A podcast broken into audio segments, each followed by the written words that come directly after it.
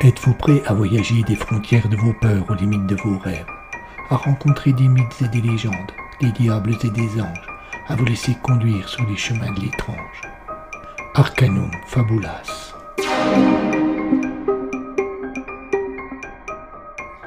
Saison 2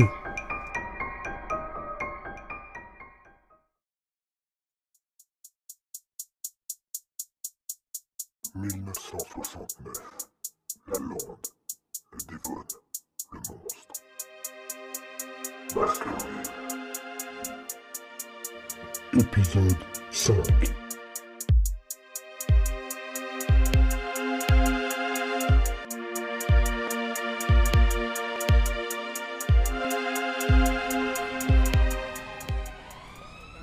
Ah, Londres en automne. Son vent froid, sa pluie froide, son brouillard épais et. Ces quelques arbres nus et ces lourds nuages gris qui jouent à cache-cache avec le sommet des immeubles les plus hauts. Un paysage de rêve dans lequel Sherlock Holmes se sentait les plus stressé, surtout lorsqu'il devait quitter son appartement et traverser la rue, le pâté de maison ou le quartier. Ce matin-là, il avait renoncé à avoir une vie sociale. Pas de bonjour à son boucher, pas de revoir à son épicier et pas de merci à son boulanger. Et pour midi, juste les restes de la veille. Un tel sacrifice s'expliquait par un grondement lointain qui se faisait entendre à intervalles réguliers et annonçait l'arrivée d'un phénomène des plus naturels, mais face auquel l'ex-policier restait tétanisé, l'orage.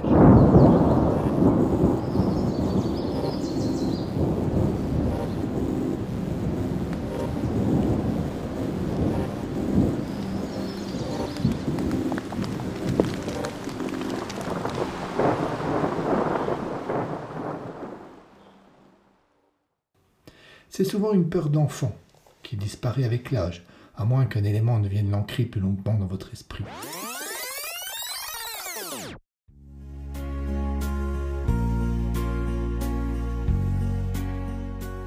En novembre 1941, Sherlock avait 13 ans. Il vivait à Londres avec sa mère pendant que son père se battait quelque part à l'autre bout du monde.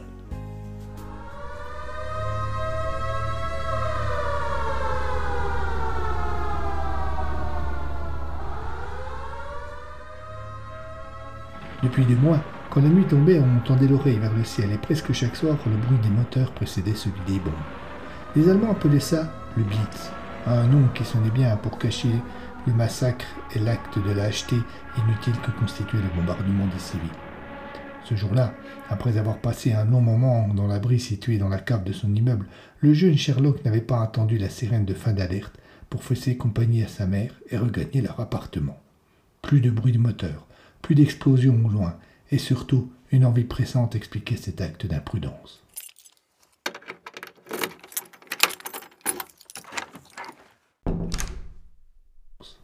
Le petit couloir d'entrée était sombre. Il le traversa sans peine, il le connaissait bien. Lorsqu'il mit la main sur la poignée de la porte des toilettes, cela fit un drôle de bruit, un bourdonnement comme, comme, comme le bruit d'un avion.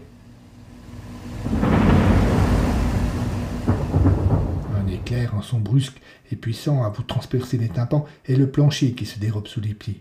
Une chute, un contact violent avec le sol, quelque chose qui vient frapper l'arrière du crâne. Plus rien. Ce soir-là, un bombardier retardataire avait fait basculer la vie de Sherlock Holmes. Quand le jeune garçon avait repris connaissance, il était enterré vivant sous les décombres de son propre immeuble. Il sentait un petit vent frais venir de nulle part et s'en aller ailleurs. Un maigre filet d'eau coulait à quelques centimètres de son visage, et à chaque respiration, il inhalait tant de poussière qu'il toussait à s'en arracher les poumons.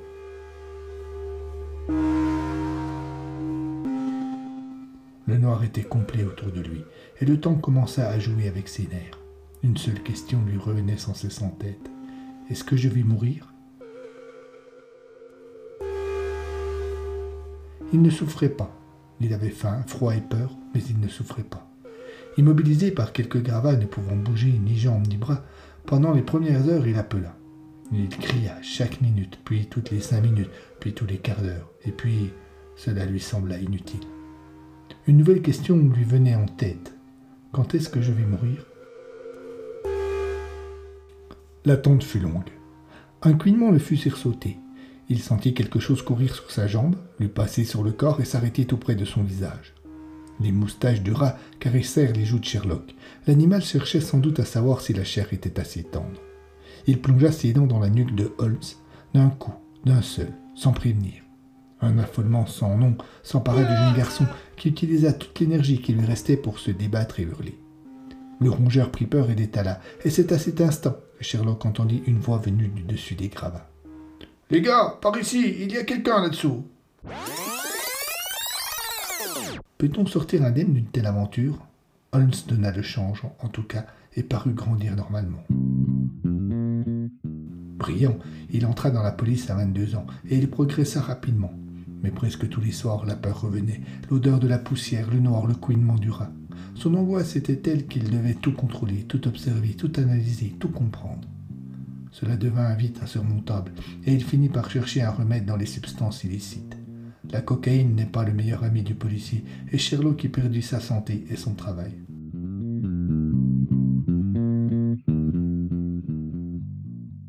Sa rencontre avec le docteur Watson lui permit de retrouver un peu de confiance, de commencer à guérir.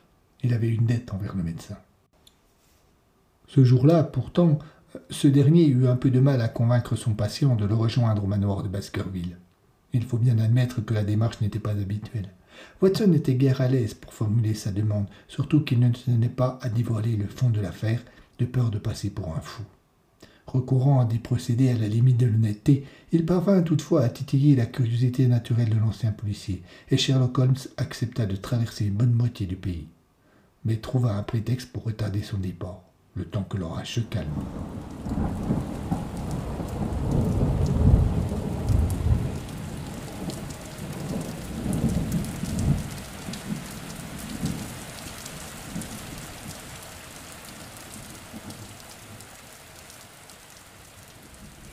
On eût dit que Zeus s'amusait du malheur de Holmes, qu'il riait à le voir paniquer à chaque nouveau roulement de tambour céleste, trembler à chaque éclair zébrant l'horizon.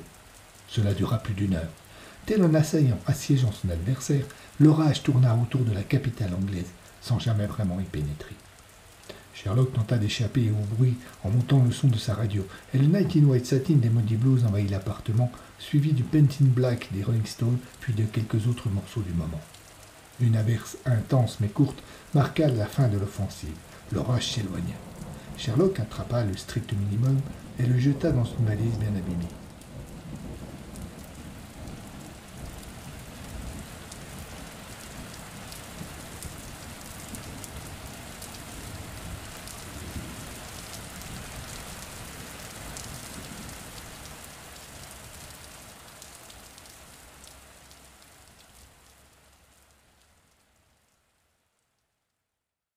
Vérifia soigneusement les recoins de son appartement pour s'assurer de ne rien avoir laissé brancher ni allumé.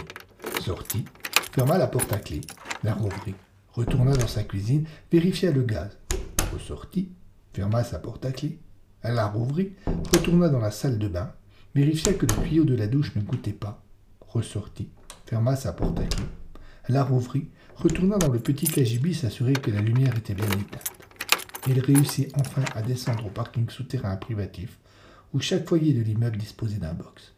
Celui de Sherlock était tout au fond, et à l'intérieur, sous une bâche bleue qui épousait toutes les formes, on devinait une voiture.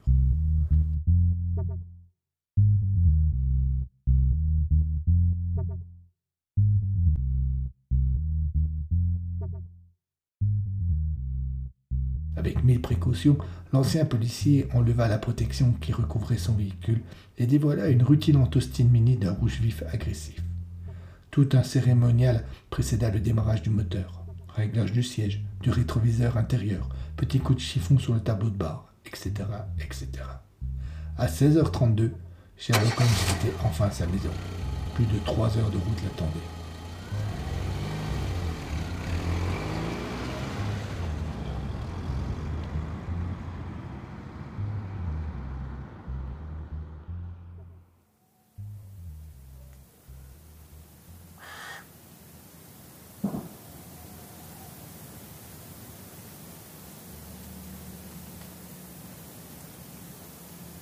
Il y avait plusieurs jours que la lande n'avait pas dormi couverte par un ciel étoilé. Ce soir-là, la Voie lactée semblait vouloir se faire pardonner en offrant un spectacle divin. La Grande Ourse, le Cygne, Cassiopée, Orion, toutes les constellations étaient au rendez-vous, habillant la nuit d'une myriade de points blancs plus ou moins brillants. Le froid était agressif, et pas un habitant du coin ne semblait avoir eu le courage de l'affronter pour profiter du spectacle.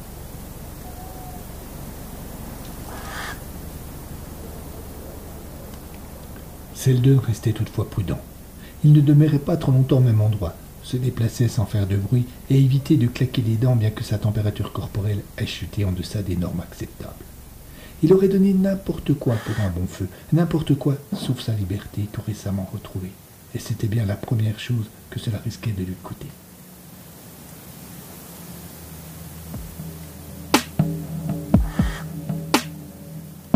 La fatigue entrant dans la danse, le fugitif décida de trouver un endroit pour se reposer un peu. Il n'avait plus aperçu de policiers depuis le milieu de l'après-midi, mais préféra rester prudent en évitant les lieux habités et même les cabanes abandonnées. Il trouva le salut près de ce que l'on nommait la colline Varines, un peu à l'écart du chemin qui traversait la lande en longeant la fondrière de Grimpen.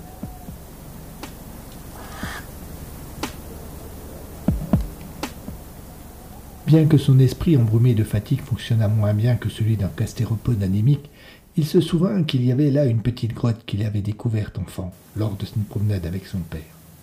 Il y était revenu par la suite plusieurs fois et, avec sa sœur, en avait fait leur cachette secrète.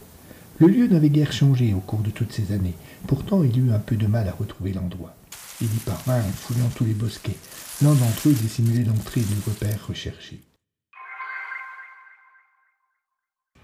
Il n'y avait pas là le confort d'un hôtel trois étoiles, mais au final, le sol de pierre recouvert d'une mousse malodorante n'était guère plus dur que la couche de sa cellule. Il s'endormit sans peine, mais son sommeil demeura superficiel, et il se réveillait au moindre bruit.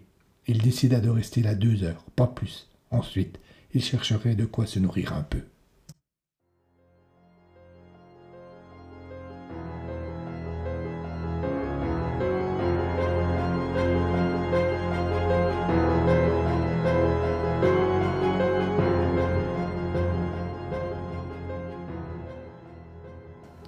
La suprématie des étoiles fut de courte durée.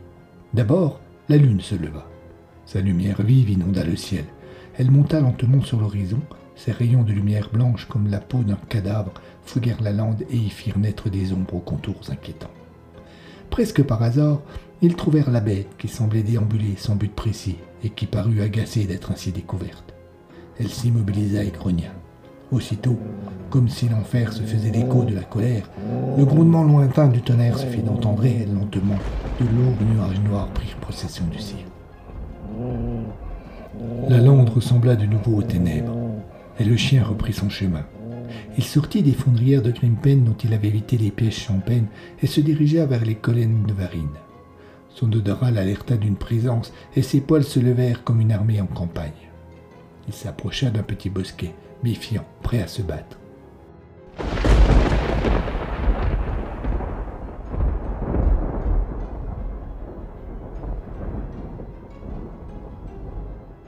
Après une courte hésitation, il s'y enfonça, le traversa sans peine et déboucha dans une grotte dont l'obscurité ne fut pas un problème pour ses yeux de nyctalope.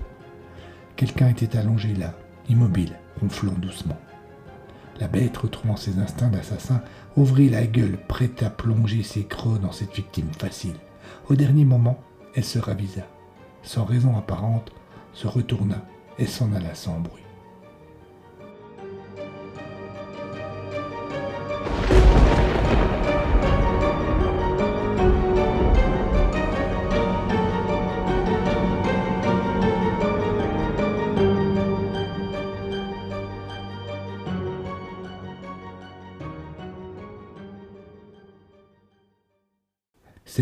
Les yeux. Quelque chose avait troublé son sommeil, une présence hostile. Il se redressa précipitamment, prêt à se défendre. Ne voyant rien, il craqua une allumette. Une petite lumière jaune éclaira les parois de la grotte. Il était seul. Ce fait n'effaça pas son malaise. Il eut juste le temps de regarder l'heure avant que l'allumette ne lui brûle les doigts. Imprudent, il était resté ici bien trop longtemps. Il enfila sa veste qu'il avait enlevée pour l'utiliser comme oreiller, et après s'être assuré qu'il n'y avait personne devant la grotte, quitta son repère sans bruit.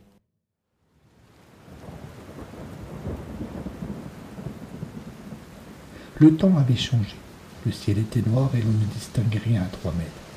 Cela lui assurait une certaine sécurité, mais exigeait de lui une prudence renforcée.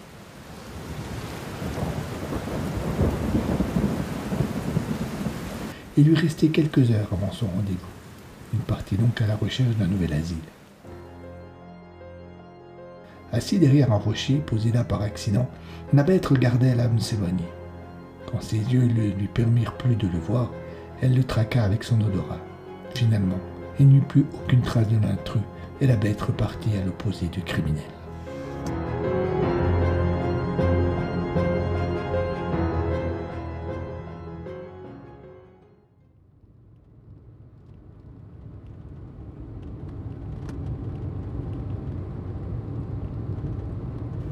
Après plus de trois heures de route sans faire la moindre pause, Holmes n'était plus vraiment à sa conduite, et ses pensées flottaient de ci, de là, bien loin des préoccupations qu'auraient dû être celles d'un chauffeur avisé et prudent.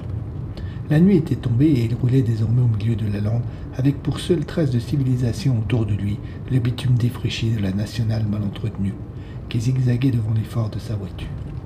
Soudain, sur l'horizon, une lumière blanche et vive zébra le ciel. Sherlock pila et les pneus de la Mini appelèrent au secours.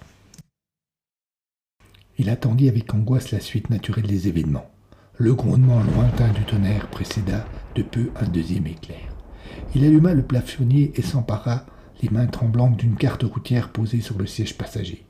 Un second coup de tonnerre, toujours aussi lointain, lui provoqua une nouvelle dose d'adrénaline.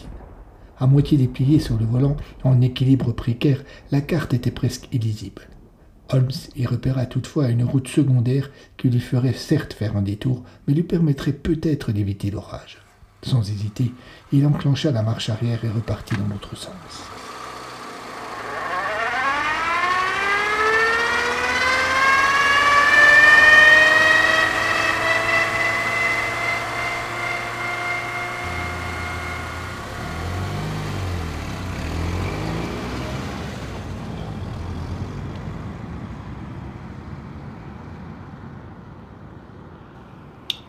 Après dix kilomètres, il faillit manquer la bifurcation et il s'engagea de justesse sur un chemin à peine carrossable qui tortura les suspensions de son véhicule.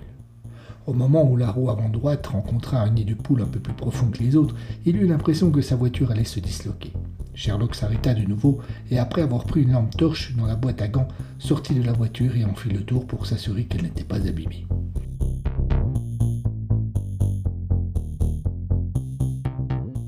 Part une épaisse couche de boue brune sur les bas de caisse, rien à signaler. Comme il s'apprêtait à remonter dans la mini, il lui sembla que quelque chose avait bougé dans un petit arbuste qui longeait le côté gauche de la route.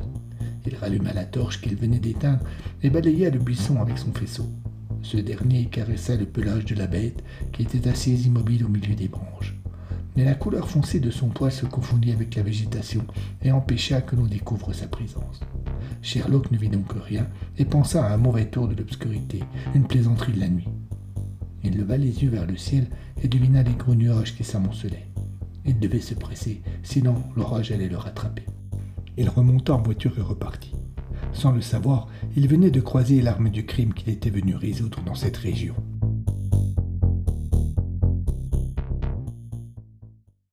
Après avoir roulé encore une quinzaine de minutes sur ce chemin chaotique, il arriva enfin à un croisement et rejoignit une route en meilleur état qui rapidement aborda une colline. Au sommet de celle-ci, Holmes eut un choc. En contrebas, une série de projecteurs arrachés à l'obscurité de hauts murs lugubres qui entouraient trois corps de bâtiments tout aussi sordides, d'où ne sortait quasiment aucune lumière.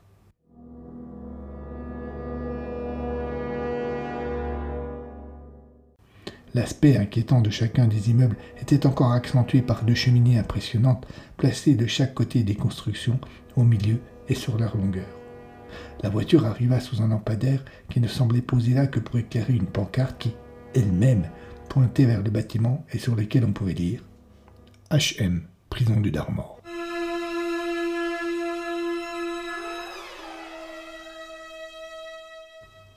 De nouveau, Sherlock prit sa carte routière et repéra la prison.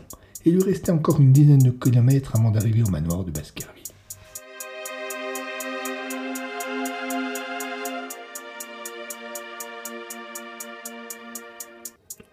Suivre.